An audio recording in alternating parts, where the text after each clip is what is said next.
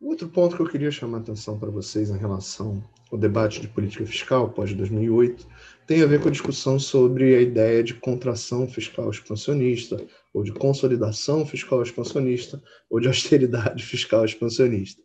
Na verdade, é, são três sinônimos aí para a nossa discussão aqui. O que, que mudou né, com a percepção em relação a que você tinha na década de 90 desse processo e você passou a ter a partir da crise de 2008. Teve uma evolução da discussão desses modelos e do que, que eles analisavam e das experiências. Na verdade, não são exatamente modelos, né? mas são, são trabalhos muito empíricos analisando as experiências de, de países é, com uma larga base de dados e por aí vai.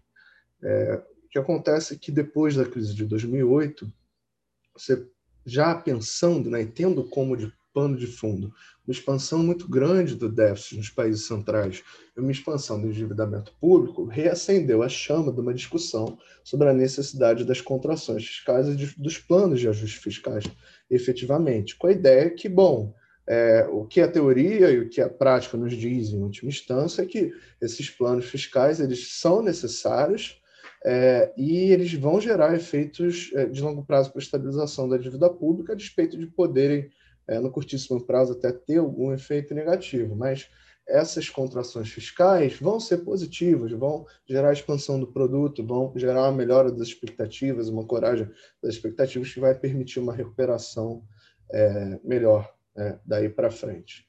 O primeiro ponto que cai por terra dessa discussão é a ideia que o próprio Lesino, o Faveiro de Avase, traz em 2012 que a validade da hipótese de contração fiscal expansionista ela se deve não à questão fiscal pura e simplesmente, mas às políticas de renda que foram implementadas coincidentemente com os planos de ajuste fiscal é, analisados. Né? Isso vai ser revisitado também no texto da Resina e da Ardania, em 2012, que vão aceitar essa ideia de que é, na verdade, um conjunto de políticas e não apenas a política fiscal que vão garantir as condições expansionistas é, daquele, daquele ajuste. Né? E aí eu, eu pesquei essa citação do texto do Lopreato, que eu acho que ela sintetiza bem a visão que foi colocada. Né? A ideia é que um mix apropriado de políticas vai provocar efeitos tanto do lado da demanda agregada quanto do lado da oferta agregada, de modo que o pequeno efeito negativo do corte de gasto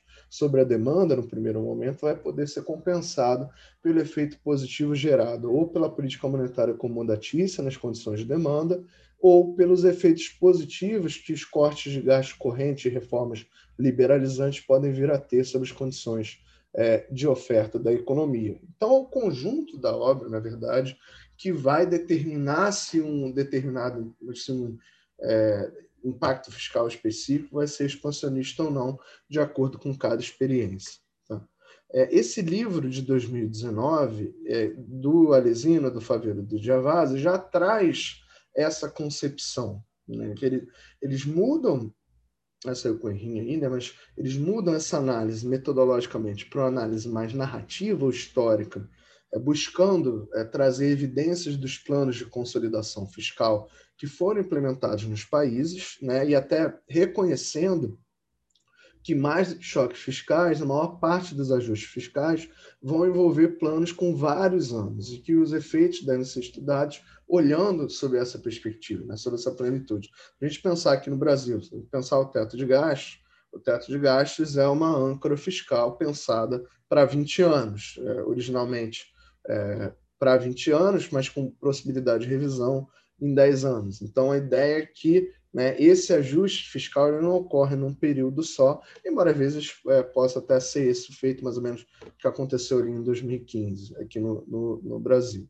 Tá? Mas aí, esse livro de 2019, Austeridade, eles vão documentar cerca de 200 planos de austeridade multianuais de 16 economias da OCDE entre 1970 e 2014, eles vão trazer essa discussão de choques fiscais versus esses planos multianuais, né? e é, vão chegar à conclusão de que não existe uma forma só de austeridade. Em geral, a gente fala, né? Ah, austeridade é uma coisa só e tudo mais, mas são várias coisas diferentes e com características muito diferentes. Tem esse livro aqui do Mark Bliff, que é uma crítica, na verdade, um contraponto esse livro é, do Alesina Faveiro Javaz, na verdade, não contraponto, porque ele foi lançado antes, né? mas esse é um livro interessante para ver uma perspectiva crítica em relação à austeridade. Mas, de qualquer forma, não tem exatamente um consenso em relação ao que você quer dizer por austeridade em si, mas é,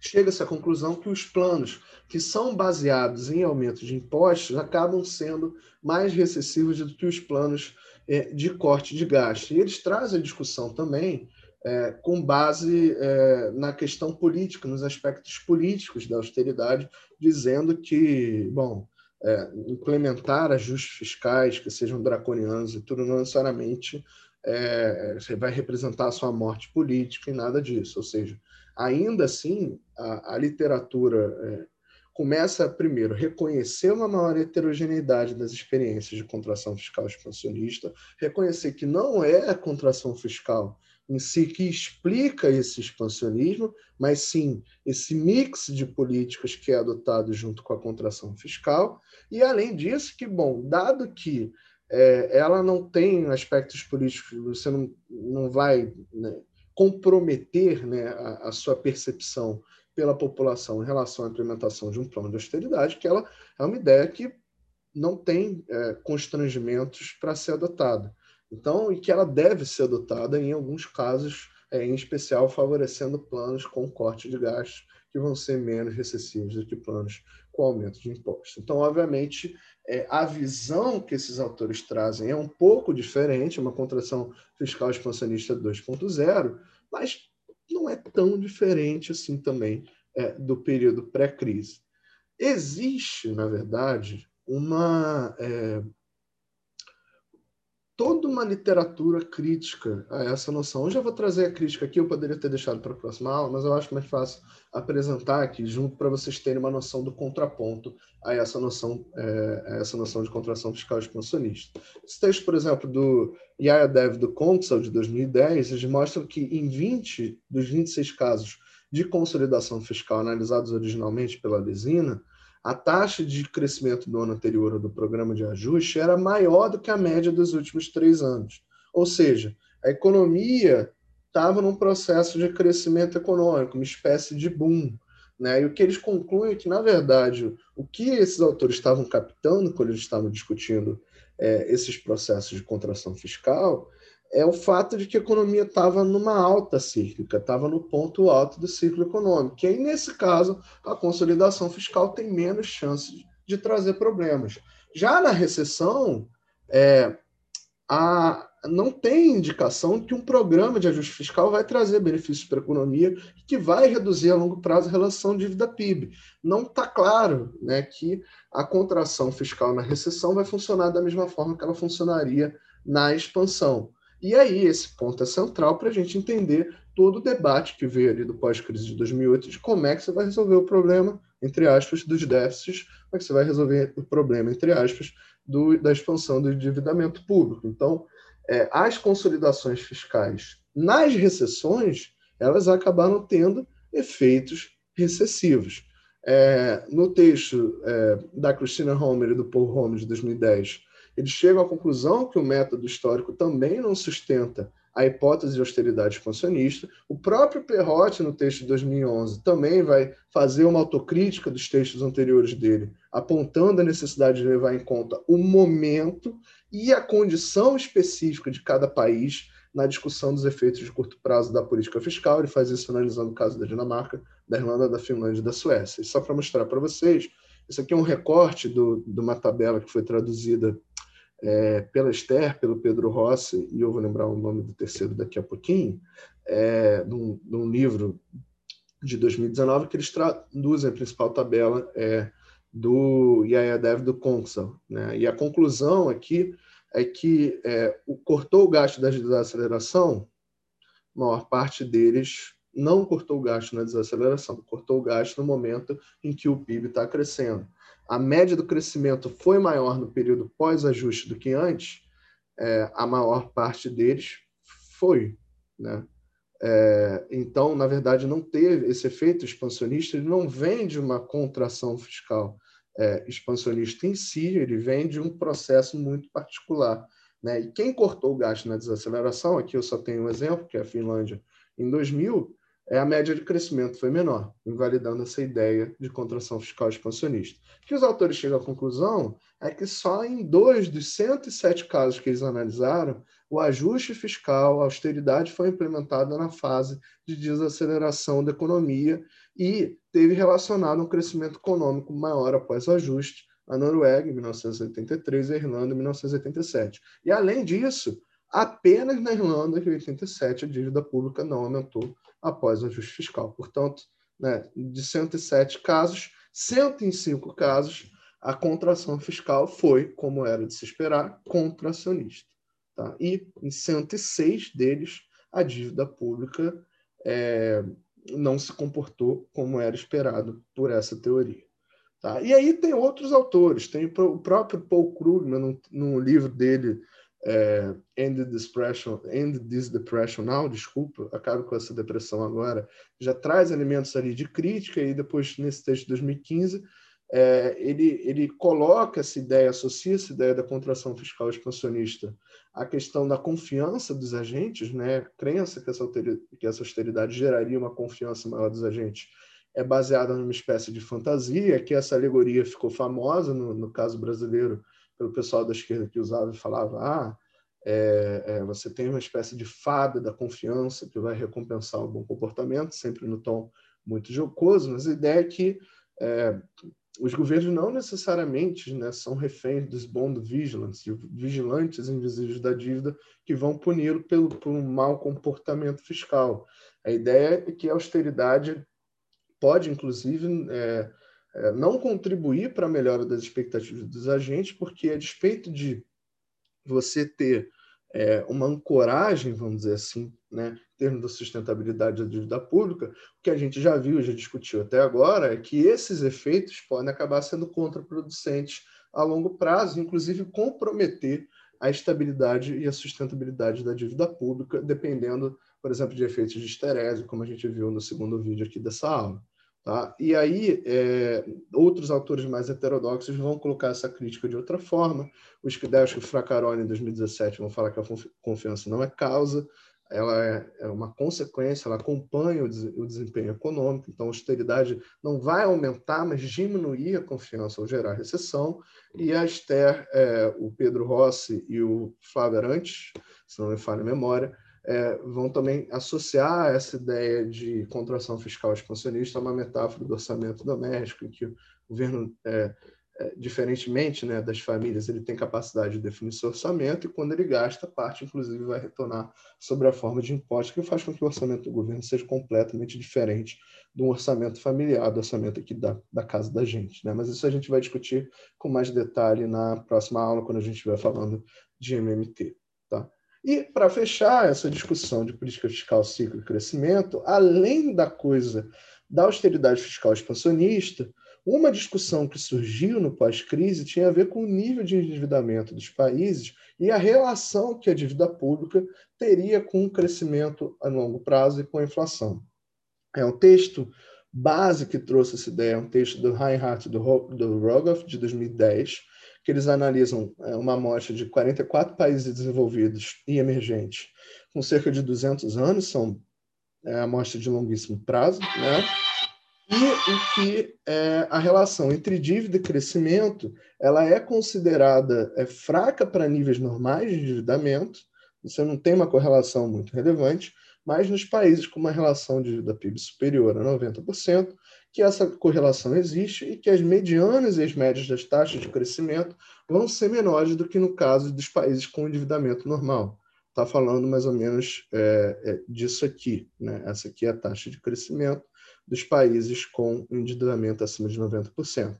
E dá para ver que ela é, é, menor aqui do que nesses outros países. A inflação é o, é, é o gráfico da linhazinha. Também vai ver que a inflação é um pouquinho maior nesses países do que é nos países com uma dívida assim média, né, de 30 a 90% do PIB. E aí eles associam a isso a uma ideia que tem um custo de longo prazo provocado pela dívida elevada, que precisa ser levado em conta quando se pensa em lançar mão de políticas de estímulo fiscal no curto prazo, ou seja, é, não pode estimular muito, que se isso gerar uma expansão do endividamento muito grande, isso pode vir a comprometer é, a expansão da economia, o crescimento econômico, pode gerar mais inflação no longo prazo, por aí vai. Então, a gente tem que sempre pensar, é, a gente vai fazer o carro andar para frente, mas tem que fazer com freio de mão puxado, porque senão ele não pode ir muito. Né? E essa abordagem deles ficou muito famosa quando saiu e tudo mais, só que ela foi alvo de inúmeras críticas. Primeiro, porque correlação, vocês já devem ter aprendido isso na econometria, que correlação não indica causalidade, e os autores aqui realmente parecem confundir, de certa forma, uma coisa com outra, e também ela foi desacreditada porque outros estudos que tentaram replicar esses resultados encontraram muitos problemas em termos da compilação dos dados e da seleção dos dados. Então, é, esse, esse texto do Hedson Ashton Polling, de 2014, coloca que eles encontraram que houve uma é, exclusão seletiva de dados, houve erros de codificação, houve é, um, um, balanceamento, na verdade, a atribuição de pesos né, é, de algumas estatísticas foi inapropriada, e isso gerou uma série de problemas no cálculo, né, que acabaram é, representando de uma forma que não era é, é, apropriada efetivamente a relação é, entre dívida pública e o crescimento do PIB nesses países. O que os autores mostram, na verdade, é que assim, é que na mediana, né, eu peguei aqui a mediana porque eu acho que é o, o mais representativo. Quando a gente corrige para esse estreco todo, é, não tem tanta diferença assim entre o crescimento dos países, né? É, não vai sair, ele sai de 3, vai para 2,9, e aí os países com dívida acima de 90% é, chegou a 2,5. E, além disso, né, o que eles percebem também na crítica deles é que essa, essa relação entre nível de endividamento público é, e crescimento econômico, ela também responde a uma mudança histórica no padrão de relação entre esses é, entre essas variáveis, tá? E, e, isso é mais ou menos assim, é, o que volta é, é para alguma naquele momento ali em 2010 Parece que para algumas correntes surgi, existiria uma, um número mágico para dívida PIB, como uma pergunta, até um dos alunos colocou essa pergunta na, nessa semana, agora que passou, mas é, depois isso cai por terra também, agora é meio que consenso assim, existe, não existe um número mágico exatamente, embora tenha alguns números que assustem. Ano passado a gente viu aqui no Brasil uma discussão muito grande, por exemplo, ah, a dívida vai passar de 100% do PIB e coisa e tal. Parece que né, assusta, parece que é um número mágico, mas na teoria econômica em si, esse número é, não tem uma comprovação empírica. O que existe efetivamente é uma dívida, é, uma, uma, relação de endividamento que pode ou não ser explosiva ao longo do tempo. Isso vai depender daquelas variáveis que a gente discutiu na aula passada, que o pessoal do Grupo E apresentou também. Enfim, é, é uma discussão é, relevante, uma discussão que está em aberto, que possivelmente vai voltar agora no âmbito da crise da Covid-19, em função da expansão do endividamento dos países para poder lidar com a pandemia. Mas é importante sempre estar atento também aos limites e às questões metodológicas para fazer esse problema, é, para discutir esse, é, esse problema, é, entre aspas, e como ele é tratado na teoria econômica. Né? Posto isso, a gente agora vai para uma discussão, eu dei um panorama né, para vocês em relação a como que as coisas evoluíram. Agora a gente vai para uma discussão de regime de política fiscal nesse período pós-2008. A gente se vê lá é, em instantes, eu espero. Valeu.